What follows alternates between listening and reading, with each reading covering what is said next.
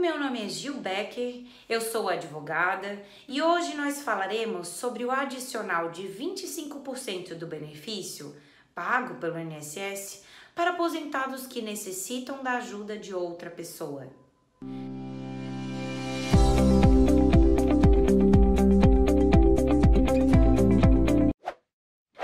Qualquer segurado depois de aposentado pode começar a precisar do auxílio constante de alguém.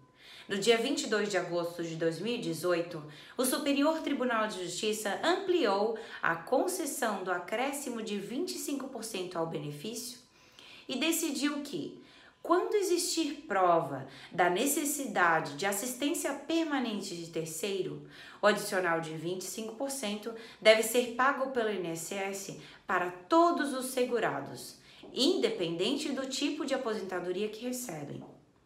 Esse adicional já era garantido para quem recebia a aposentadoria por invalidez. E a partir da decisão do STJ, além dos aposentados por invalidez, todos os outros aposentados que provarem que precisam de cuidados permanentes também poderão ganhar este mesmo adicional.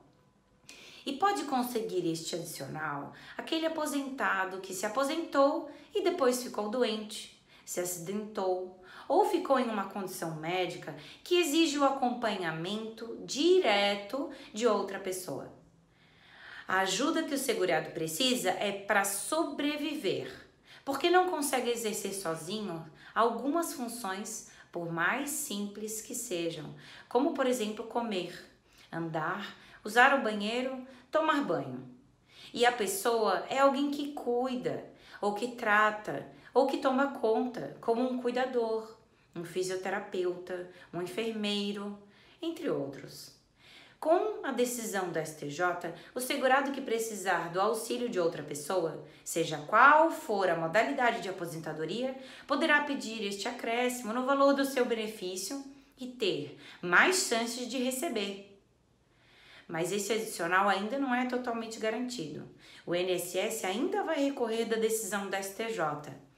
Mas se a decisão permanecer, ela será aplicada a outras ações de aposentados que pedem o mesmo direito na Justiça.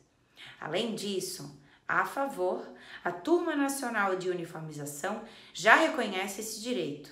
E também a Justiça já concede o adicional de 25% em muitos casos. O pedido deve ser realizado primeiro no posto do INSS com o nome de pedido de majoração da aposentadoria e pode ser feito pelo próprio segurado, de preferência por escrito. Depois, para fazer valer a decisão do STJ, o segurado pode pedir na Justiça. Para entrar com o processo no Juizado Especial Federal, o segurado também não é obrigado a contratar advogado mas ele pode aumentar as chances de resposta positiva se contratar um especialista de sua confiança para fazer o pedido completinho.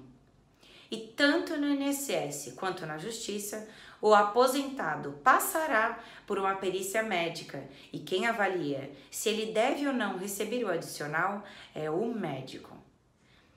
De qualquer forma, está mais perto de ser definitiva a decisão para que todo segurado que não consegue viver sozinho ou que pode colocar a própria vida em risco por causa das limitações físicas ou neurológicas seja igualmente amparado, independente do tipo de aposentadoria que recebe.